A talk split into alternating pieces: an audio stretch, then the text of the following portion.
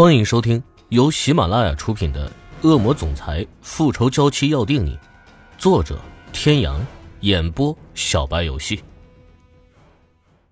第一百四十六集，车子开出去很长一段时间，欧胜天都没有说话。他冒着被对手发现的危险回来，就是为了让他安心，就是为了告诉他，他其实早就不生他的气了，就是为了告诉他他有多么想他。可他得到的是什么？如果他还不明白，他欧胜天三十年就白活了。他带着满腔的激情回来，却带着满腔的风雪离去。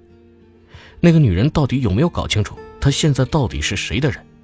那个男人还只是刚回来而已，他就已经连碰都不愿让他碰了，甚至在他逼问他的时候，连一点否认的表情都没有。他就那么爱那个男人，爱到为了他不惜违抗自己是吗？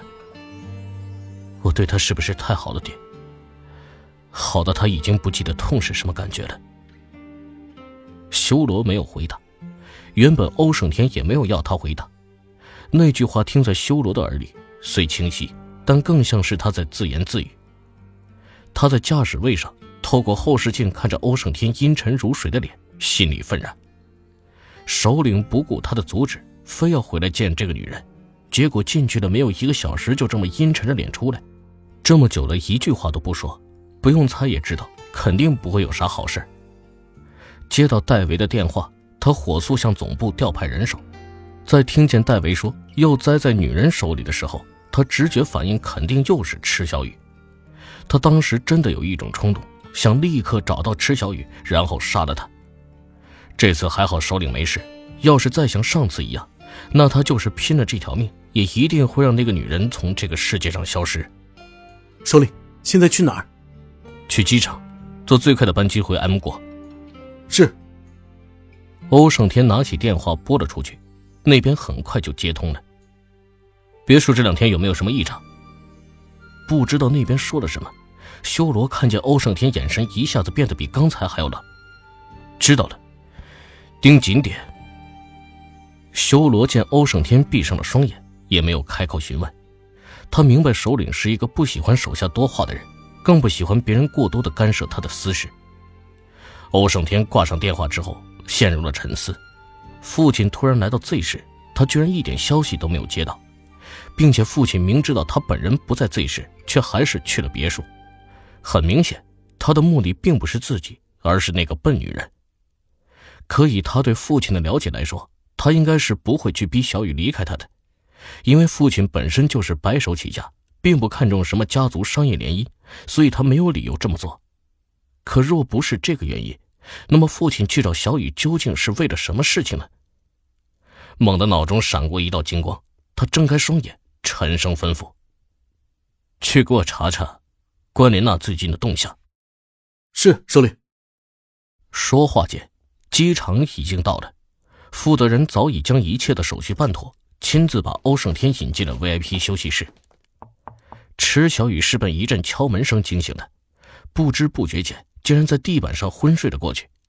起来之后，身体酸涩难忍，头脑有些昏沉，呼吸也有些不顺，像是感冒的迹象。管家在外面敲了半天门，也没听见里面有动静，他不免担心起来，手上不自觉地加重了几分力道。小雨，小雨，你在里面吗？喊完，他又将耳朵贴在门板上，仔细听了一下，还是没有动静。他开始有些惊慌，小雨，小雨，你在吗？再不开门，我要进来了。他怕池小雨别是受不了刺激，做出什么傻事，万一到最后先生平安回来了，可怎么办？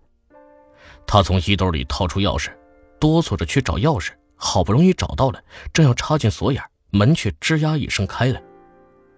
池小雨换了一身简单的居家服，眼睛红彤彤的，鼻头也有点发红。福伯，我没事，就是有点感冒。没事就好，我让厨房给你煮点姜茶，你下来喝。池小雨点点头，感激的朝管家笑了笑。小雨，想开点啊，事情还没有到最坏的一步。啊，他没事。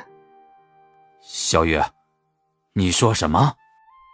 福伯，天哥没事，他昨晚回来了。在哪？先生在哪儿？福伯的情绪一下激动起来，他也算是看着欧胜天长大的，私心里那就像是自己的孩子一样。现在听到他没事，自然是很高兴。见管家这么激动，池小雨也笑了开来。他就回来了一会儿，就走了。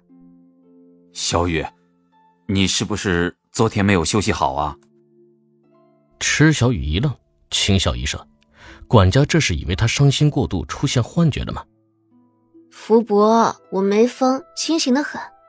天哥昨晚确实是回来了，不信你去问门卫。管家半信半疑，但也不敢再质疑。他觉得现在的池小雨的情绪很不对，他怕再刺激到他。没事就好，没事就好。小雨啊，那你去洗漱一下，下来吃饭吧。一直等到池小雨关上房间门，管家一手握拳，狠狠地砸在另一只手的手心里，这可怎么办才好啊？他转头急急地朝着楼下奔去，拿起桌上的座机电话，拨通了别墅的门卫。我是管家阿福，昨天晚上先生回来过吗？门卫两人对视了一眼，犹豫了片刻。昨晚欧胜天回来的时候。修罗特别吩咐他们一定不能泄露消息，任何人问起都只能说不知道。相互点了点头，很坚定的开口：“没有，昨晚没有任何人来过。”管家放下电话，抬眼看向楼梯的方向，脸上的担忧神情更甚。池小雨换好衣服下楼吃饭，她不想让管家担心，所以尽量让自己看起来轻松一些。仆人们事先已经接到过管家的告诫，每个人的脸上看不出一丝的伤心难过。看着池小雨笑，他们也都跟着笑。无人注意的角落里，管家看着池小雨，心在一点一点的往下沉。吃完饭，池小雨见外面天气很好，于是上楼去拿了画本，来到花园里画图，对着管家笑得一脸灿烂，背过身却觉得自己眼前阵阵发黑。人心永远是无足的。知道欧胜天出事的时候，他心里想的是他一定要没事，而现在他果真是没事了。他的心里却又在想，如果他们之间不是那种关系，该有多好。可这世上根本就没有如果。抬头看天，一望无垠，他的心里却是空落落的，像是一个无家可归的人。天大地大，却没有他的容身之处。这栋别墅他已经没有任何的理由可以继续留下来，可他同样也知道，要想走谈何容易，更不要说还有爸爸在欧胜天的手上。欧胜天不可能永远不回这里，他若是不走，以后他又该如何面对他呢？池小雨的脑中思绪纷乱，他把头深深的埋在双臂之间。一阵轻微的脚步声响起，池小雨没有动，他以为是哪个仆人或是管家。那脚步声停在他的石桌面前，也再没有任何的动静。池小雨有些疑惑的抬起头，却看见站在他面前的是一脸笑眯眯的关莲娜。